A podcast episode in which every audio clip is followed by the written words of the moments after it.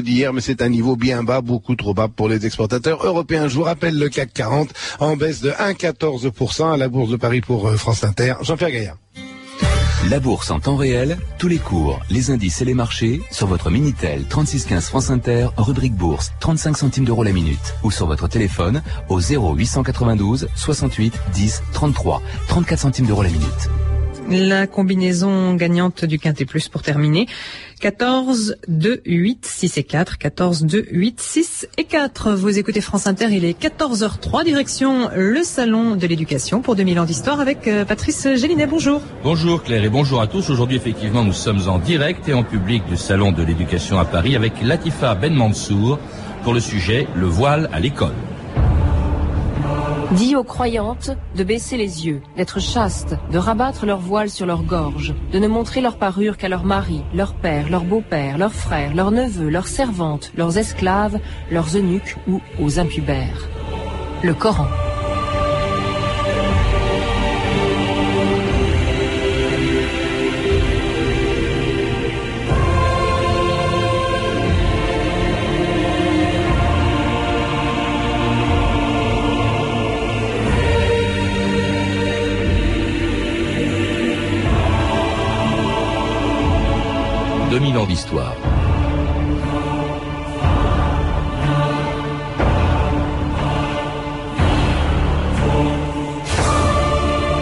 C'est un débat comme la France n'en a pas connu depuis près d'un siècle. Il a commencé le 4 octobre 1989. Ce jour-là, trois jeunes musulmanes étaient expulsées d'un collège de Creil pour avoir refusé de retirer leur foulard en classe. Elles s'appelaient Fatima, Leila et Samira et se retrouvaient malgré elles au centre d'une polémique qui depuis 14 ans divise l'opinion publique et la classe politique française.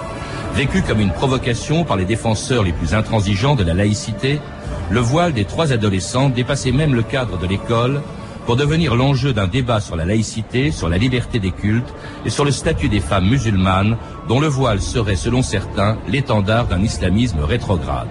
Autant dire que dès le premier jour, l'affaire des trois jeunes filles voilées de Creil devenait une affaire d'État. France Inter, Patrice Bertin et Mathieu Aron, le 4 octobre 1989. Étonnant conflit dans un collège de Creil, dans l'Oise. Fatima, Leila et Samira, deux élèves marocaines et une tunisienne, ne sont plus admises au cours parce qu'elles portent le Chador, le voile islamique. Perdu dans la banlieue de Creil, coincé entre des blocs de HLM, le collège Gabriel Avez. Ici, 876 élèves étudient, dont 500 musulmans. Il y a 15 jours, la petite Samira, 14 ans, est sortie de sa classe en pleurs, renvoyée pour avoir porté le foulard traditionnel. Depuis, Samira reste à la maison. Son père refuse qu'elle reprenne les cours. Je crois qu'il n'y a pas une loi qui interdit euh, un port de foulard. Chacun est libre quand même de, de porter ce qu'il veut. C'est un signe de, de respect envers la fille, c'est pour cacher ses, cheveux, et ni plus ni moins. Le problème n'est pas, monsieur, d'un simple voile. Il s'agit de l'affirmation abrupte d'une appartenance religieuse. Nous nous disons que ce type de comportement contrevient à la laïcité de l'établissement est de nature à perturber gravement le fonctionnement de l'établissement. Latifa Ben Mansour, bonjour. Bonjour. Alors vous êtes chercheur au CNRS, écrivain. Alors des affaires comme celle que l'on vient d'entendre, il y en a eu beaucoup depuis 89. En octobre dernier, on le sait, deux jeunes filles euh, sont été, ont été expulsées d'un lycée d'Aubervilliers. J'aimerais savoir ce qu'une Française euh, d'origine algérienne et musulmane, comme vous l'êtes, a éprouvé en 89 lorsque s'est produite cette première affaire du, du voile Est-ce que vous avez éprouvé de la colère, de la compassion pour ces jeunes filles ou de la compréhension pour le principal qui les a expulsées du collège.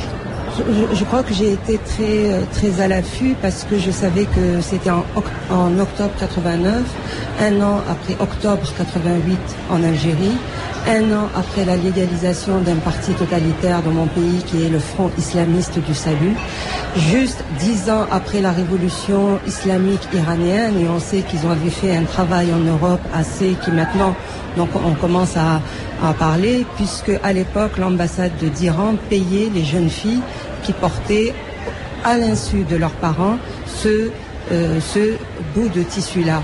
Donc moi, je dois dire que j'étais très en colère de voir que ces jeunes filles, si elles avaient à être remarquées ou à se faire remarquer, moi, on m'a toujours appris que pour me faire remarquer, je n'avais à ma disposition que deux choses, l'intelligence et le travail. Et j'aimerais quand même m'arrêter sur cette question-là, puisque c'était le roi du Maroc vous rappeler qui était intervenu et à partir du moment où le roi du Maroc, à cette époque-là, c'était Hassan II, qui leur a dit, parce qu'elles étaient citoyennes aussi marocaines, ces deux jeunes filles-là, que ces jeunes filles-là, qui résident en France, qui ont la nationalité française, ont obéi aux ordres et aux oukas du roi du Maroc.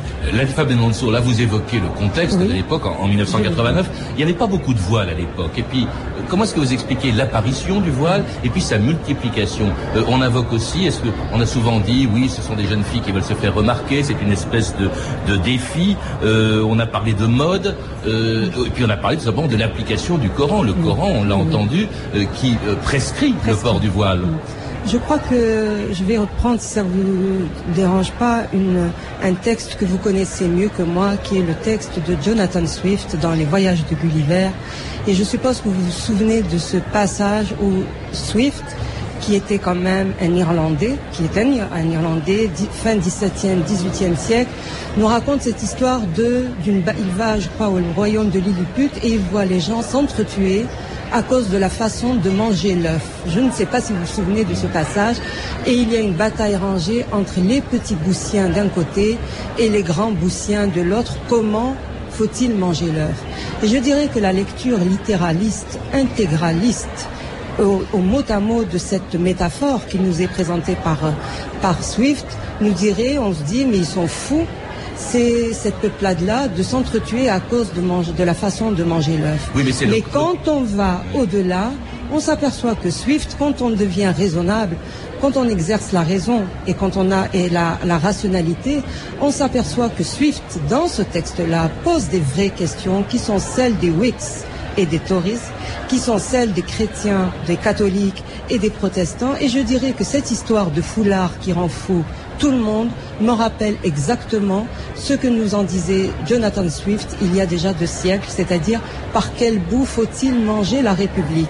Par le petit ou le grand bout? Cela dit, c'est vraiment le Coran qui le prescrit quand même. Non, le Coran prescrit, le Coran prescrit que au départ c'était les femmes du prophète, l'environnement du prophète devait porter, je dirais, un signe distinctif puisque comme elles habitaient, ils avaient déménagé, elles habitaient à, à, Médine, elles, ont, elles étaient, n'importe qui pouvait venir s'adresser à elles comme si c'était... Donc ça a été le premier verset qui a été au prophète dit à tes épouses, et, etc. Et ensuite, les autres femmes musulmanes, pour ressembler aux femmes du prophète, ont porté je dirais ça a été une question de mode.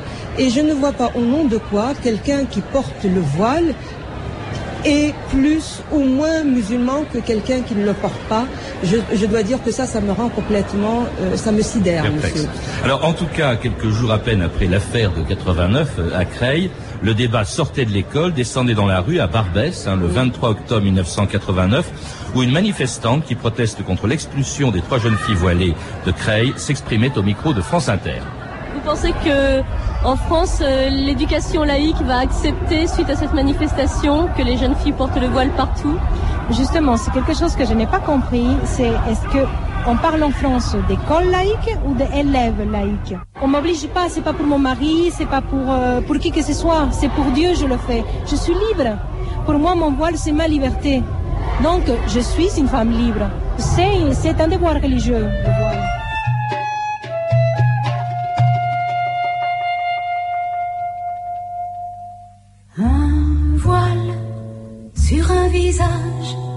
qui n'a pas d'âge, rien qu'un regard cerné de noir,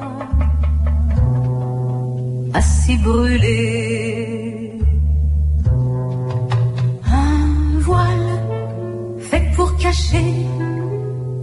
Péchés, lèvres, cheveux, si dangereux,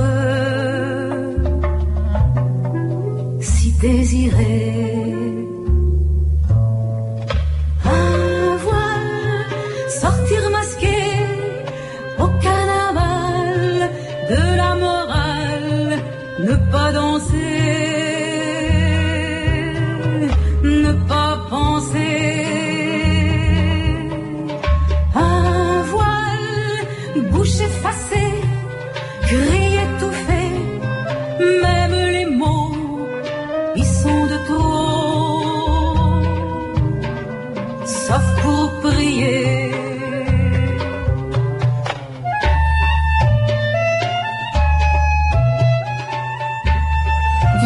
France Inter, 2000 ans d'histoire. Aujourd'hui, le voile à l'école en direct du Salon de l'éducation. Et c'était Un voile, une très belle chanson de Michel Bernard qui ne dit pas tout à fait la même chose que la manifestante de Barbès que l'on a entendu euh, dire que le voile c'était la liberté, la Oui. Fabienne Monceau. Qu'est-ce que vous pensez de ça?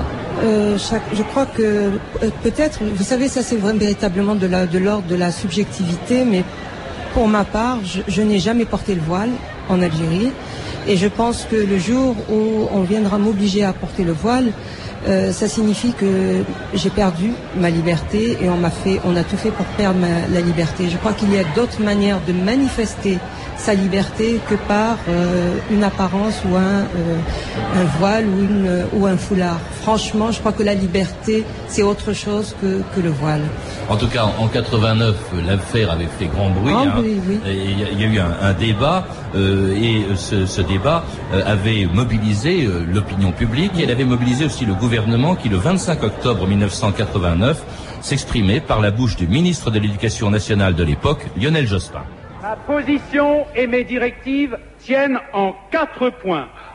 Le premier, réaffirmer la laïcité de l'école et insister sur l'importance du respect des règles de cette laïcité. Le deuxième, je dis que l'école ne peut exclure les enfants. Troisièmement, je pense qu'il faut à l'école refuser absolument et fermement tout prosélytisme de quelque origine que ce soit, notamment religieux. Quatrièmement, les enfants et les parents des enfants qui fréquentent l'école publique sont tenus de respecter les règles d'organisation et notamment d'organisation des enseignements qui font la réalité de cet enseignement public et de cet enseignement laïque.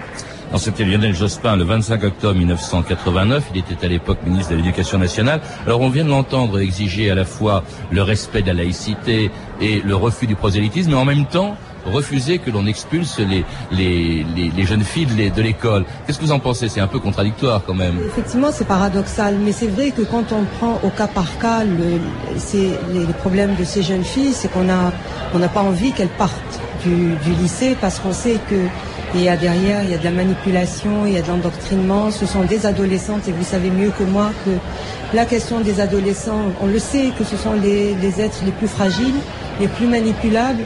On le sait, je crois qu'il y a toutes les, études euh, qui ont été faites, que c'est l'âge où il y a le plus de suicides, où il y a, je dirais, il y a une fragilité. Et effectivement, parfois, on a mal au cœur de, de dire, voilà, il faut qu'elles partent. Mais d'un autre côté, je crois qu'il faut que l'État affirme, et les enseignants, et surtout l'État affirme clairement et nettement la séparation entre la sphère du public et la sphère privée, c'est-à-dire pose la question de la laïcité. Mais c'est vrai que il faut les prendre au cas par cas, mais d'un autre côté, il faut qu'il y ait une fermeté et il faut bien entendu euh, dire non, parce que ces jeunes filles, malgré tout, à partir du moment où elles portent un costume, elles mettent aussi, elles, déterminent une frontière, une espèce de rempart où, on ne peut plus, parfois, elles coupent toute possibilité de dialogue et toute possibilité de discussion. Mais est-ce qu'on peut dire, Latifa Ben Mansour, on vient de l'entendre dans la bouche de Lionel Jospin, que euh, en dehors du fait qu'on affirme son identité, on fait du prosélytisme en portant un voile? Je crois, oui. Je l'ai vu se passer, se produire en Algérie, oui. Je l'ai vu. Je vais vous dire une chose à propos de, puisqu'on revient, on remonte, euh, je, crois, dans le temps, et c'est après tout le, but de votre émission, 2000 ans d'histoire. Ça m'en rappelle exactement lorsque la position qui a été prise par Monsieur Lionel Jospin, le fait que Madame Danielle Mitterrand, c'est une femme que j'aime beaucoup et pour qui j'ai plus, énormément de respect. Vous savez que les propos de Lionel Jospin et de Daniel Mitterrand ont été récupérés par le chef le numéro 2 du parti intégriste en Algérie, Ali Ben Haj, qui dans un de ses prêches dit en Algérie aux femmes algériennes, vous les femmes algériennes qui refusez de porter le voile, regardez, c'est- écoutez ce que dit Lionel Jospin et écoutez ce que dit Madame Danielle Mitterrand. Donc ça peut nous faire, én- faire énormément de tort et c'est pour ça que je, je considère que ces affaires-là doivent être manipulées avec le plus de doigté et moins on en parle, me semble-t-il, mieux ça vaut. Alors, en tout cas, le débat à l'époque en France se faisait aussi dans les journaux de l'époque, la revue de presse Stéphanie Duncan.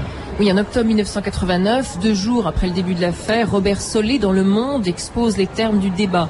Faut-il interdire le port du voile dans les classes au nom de la laïcité ou le permettre au nom de la liberté? C'est le genre de débat, remarque le journaliste du Monde, clair, net et plein de dynamite, que les Français affectionnent et qui a l'art de les diviser aussitôt dans deux camps. Robert Solé, lui, semble ne pas vouloir dramatiser, hein, ému par ces jeunes filles, la plus fragile et la plus séduisante des populations immigrées, dit-il, ces adolescentes maghrébines qui n'ont jamais fait peur à personne. Et en France, dit-il, naturellement, le foulard islamique ne menace pas aujourd'hui la République. Dans le monde encore, l'écrivain Leila Sebar est en colère. Quel usage fait-on de la liberté d'expression et de croyance demande-t-elle. Pourquoi suffit-il que trois jeunes filles portant un voile portent un voile pour que de nouveau les anticléricaux acharnés fassent entendre leurs cris, comme si la citadelle scolaire allait être prise d'assaut par des troupes d'islamistes intégristes. Maxime Rodinson, spécialiste de l'islam, juge ridicule cette guerre des foulards. Proscrirait-on, dit-il, la culotte tyrolienne ou la jupe écossaise? Il est évident que quelques racismes se mêlent chez beaucoup à cette mobilisation laïque, dit-il. Dans le quotidien de Paris, Gérard Leclerc admet l'idée d'une révision de notre laïcité. En effet, dit-il, l'islam, qui ne peut imaginer un univers social en dehors de la religion, pose un problème particulier. Alors, ce n'est pas l'avis euh, de Patrick Wajman dans le Figaro, qui lui se range sans hésiter du côté de ceux qui disent non au foulard islamique, pour plusieurs raisons, philosophiques notamment. Le foulard, dit-il, est la marque de l'aliénation de la femme. Politique aussi, il est clair, dit-il, que les jeunes porteuses de tchador sont les soldates d'un combat qui les dépasse, celui livré contre notre société par certains groupes fondamentalistes musulmans.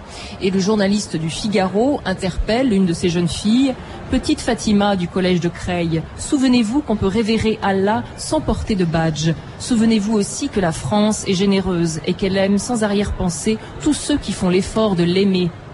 L'humanité aussi, proposition contre le voile. L'école, écrit l'humain, doit user de la laïcité pour contribuer à l'épanouissement de tous les enfants et doit bannir le prosélytisme religieux.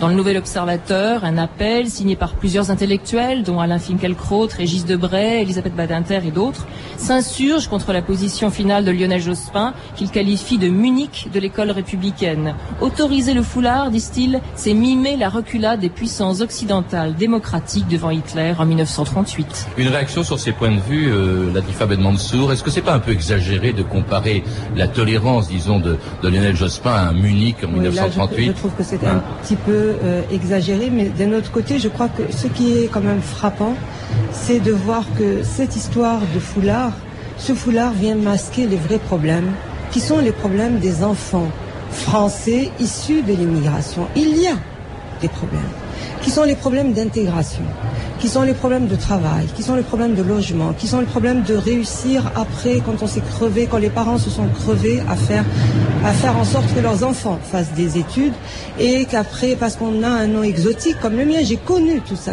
tout ce dont je parle, je l'ai connu moi. On se retrouve, les portes nous sont fermées, etc. Et je pense qu'au lieu de parler des vrais problèmes, qui sont sont-ils ces jeunes issus qui s'appellent Mohamed ou Fatima sont-ils français ou sont- ou sont-ils français de seconde zone Alors on vient mettre ce foulard qui vient, me semble-t-il, masquer les problèmes d'intégration et de faire en sorte que je pense que ce qui cassera le foulard, le geste symbolique, et moi je, pense que ce sont des gestes symboliques qui feront que ces histoires-là n'existeront plus. Je pense qu'en 2002, quand Jacques Chirac a désigné une Tokia Saifi comme ministre, je pense qu'il a fait faire marche arrière à ce type de, de, de de pratique, comportement. Oui. Oui. Cela dit, vous, vous évoquez le- le- les- la puissance publique. Il faut rappeler que Lionel Jospin, on l'a vu, s'est débarrassé du problème au fond devant les chefs d'établissement, oui, euh, qui oui, étaient oui. embarrassés. Alors certains ont expulsé des élèves, mais à chaque fois que ça se faisait, il y avait recours devant les tribunaux administratifs. Le Conseil d'État lui-même a dit qu'au fond, il n'y avait pas incompatibilité entre la laïcité et le port du voile. Alors c'est vrai que ça n'a pas été facile euh, de, de l'empêcher. À ce moment-là, il y a eu une multiplication de, de, de port de voile, en fait, euh, Latifa Ben Mansour. Il y a une multiplication. Effectivement, je crois qu'on fait un mauvais procès aussi aux enseignants, aux proviseurs de collège qui essayent tant bien que mal de régler la gestion de tout un, lycée. Donc moi, je, je dirais que c'est mon ancienne corporation et je connais. Et, c'est vrai que je- il y a eu quelque chose d'une frilosité de la part de, je, je le dis en toute euh, amitié, une frilosité de la part de Monsieur euh, Jospin qui finalement il faut savoir marquer des limites, dire non. Il y a des choses qui se font, il y a des choses qui ne se font pas. Et je considère, sans pour autant humilier les autres, dire à une jeune fille vous ne portez pas le voile au sein de l'école, ça n'est pas être islamophobe ou Alors revenons à l'actualité, Latifa Mansour, c'est-à-dire aujourd'hui on n'a plus tellement parlé du voile pendant pas mal d'années, et puis il y a eu cette affaire en 2003 de ces deux jeunes filles, deux jeunes sœurs, euh, qui s'appelaient euh, Lila et Alma Lévy, qui ont été expulsées euh, du lycée Henri Vallon d'Aubervilliers, et à ce moment-là on a soupçonné aussitôt, on les a soupçonnées d'être manipulées par les islamistes. Écoutez France Inter, Stéphane Faure, le 13 octobre 2003. En somme, c'est parole contre parole. Parole des renseignements généraux d'un côté qui affirme dans cette note que les deux jeunes filles ont été converties par un homme, Hassan Amerzoug, ancien directeur du Bureau national du secours islamique, organisation réputée proche des mosquées intégristes londoniennes. Faux, répond Hassan Amerzoug. Faux répondent également en chœur les deux sœurs qui disent ne pas connaître cet homme. Non, c'est un nom qui m'était totalement étranger jusqu'à ce matin quand je le lis dans le... D'abord, je sais pas tout à fait ce qui définit le milieu fondamentaliste, mais euh, je sais que l'idée globale qui se dégage de ça, c'est euh, l'intégrisme, c'est euh, les bombes. Les gens, ils, se sentent peut-être obligés de coller une étiquette à, une personne dès qu'ils la voient avec le foulard, mais moi, je me sens pas appartenir à, quelque chose. Enfin, je, je suis musulmane, mais je suis pas euh, fondamentaliste ou intégriste islamiste, ce que vous voulez. Alors c'était une des deux jeunes filles qui a été expulsée en octobre dernier donc du de- d'Aubervilliers, du lycée d'Aubervilliers. Est-ce qu'on a parlé de manipulation? Est-ce qu'on peut dire que derrière tout ça, il y a les islamistes, euh, Latifa Ben Mansour? Et quand les renseignements généraux donnent une fiche en disant qu'il y a manipulation, je crois qu'il faut les écouter et les croire. Je pense qu'il y a eu de la manipulation, oui. Et les, ce type, parce que ce type de mouvement euh, totalitaire a comme objectif justement de d'organiser surtout ce dont j'ai parlé tout à l'heure, les adolescents. Parce que les adolescents sont dans une crise, dans une recherche, et- ce sont les, êtres les plus fragiles. Qui a eu de la manipulation, moi je n'en douterai pas. Mais bien entendu, en plus, ça fait une espèce de canular. Ces deux jeunes filles euh, dont la maman est algérienne, kabyle, et le papa euh, juif athée, ces deux enfants viennent leur, dire, c'est quand même, n'ont- il n'y a pas eu de la manipulation autour, je crois que, euh, je, je pense qu'il y a de la manipulation, oui. En tout cas, euh, cette affaire, comme celle de 89, continue de diviser la, la classe politique et pose le problème d'une loi que réclament des responsables politiques, aussi bien de droite que de gauche. Laurent Fabius au congrès du PS à Dijon le 17 mai 2003. Le temps est venu, je crois, de clarifier notre position sur le port des insignes religieux. Je crois qu'autant il est fondamental que dans la sphère privée, chacun puisse exercer sa foi, autant il est fondamental que dans la sphère publique et d'abord à l'école publique, il ne puisse plus être exhibé d'insignes religieux, ni voile, ni kippa, ni croix. Bref, qu'après les consultations nécessaires, une loi vienne préciser ce point. La foi dans le domaine privé doit avoir libre exercice, mais la foi ne remplace pas la loi. Alors Laurent Fabius n'est pas le seul à réclamer une loi, elle se réclame aussi beaucoup à droite. hein, Il y a Jacques si- Lang aussi Oui, la oui, oui, mais il y a aussi à droite, euh, Oui. on sait maintenant, le gouvernement semble disposé, le président de la République lui-même soit disposé à, à faire en sorte qu'il y ait une loi. Bon, on attend les résultats de la commission De la Stasi, commission. hein. mais euh, vous-même, qu'est-ce que vous en pensez, Ben Écoutez, moi, cette histoire de foulard euh, qui vient euh, exprimer le symptôme de, de la loi dans la laïcité. Je fais exprès de scander laï, ce qui fait lien dans la cité. Et je pense que s'il faut peut-être faire une loi, il ne faut pas la faire tout de suite, pas à chaud. Attendre les résultats de la commission Stasi, prendre le recul et légiférer avec, je dirais, sans pas à l'intérieur. À l'heure actuelle, le débat est trop exacerbé et ça peut euh, avoir l'effet inverse de ce qui est euh, demandé. Vous voulez dire ça Mais peut replier pense- la communauté Oui. euh, musulmane Et ça sur elle-même. il peut y avoir une cristallisation qui, à mon avis, n'a pas lieu d'être, parce que les, les, les- et faire entendre aux citoyens de la République française qui sont d'origine nord-africaine qu'il y a quatre piliers de la République française liberté, égalité, fraternité et laïcité. Et sur ces quatre piliers, je crois qu'il n'y a pas à discuter. Donc, je pense et ça, ça doit être fait, me semble-t-il, de manière sereine, de manière pondérée, attendre un petit peu. Et s'il faut légiférer, il faut le faire en toute, euh, avec euh, justice, bienveillance et surtout euh, sérénité. Je suis d'accord avec Monsieur Fabius quand il dit que ça suffit, quoi, que ça suffit de des, des manifestations de, de, je dirais, religieuses au sein de l'école. L'école, c'est pas fait pour ça. La vie publique, c'est pas ça. Il n'y a pas que l'école, hein. il faut rappeler Oui. quand même que le problème se pose dans l'administration, où il y a eu des cas à plusieurs oui. reprises. Alors sans qu'il s'agisse de voile, euh, le problème de l'application des préceptes du Coran se pose aussi dans l'hôpital, par À exemple. Écoutez, je suis très, euh, très étonnée parce que j'ai l'impression que cette commission Stasi qui ne m'a pas invitée a très a- a bien lu mon livre parce qu'ils sont en train de repérer tous les éléments que j'ai pointés moi-même, les hôpitaux, le caritatif, certaines écoles, les lieux de sport, etc. Et tant mieux.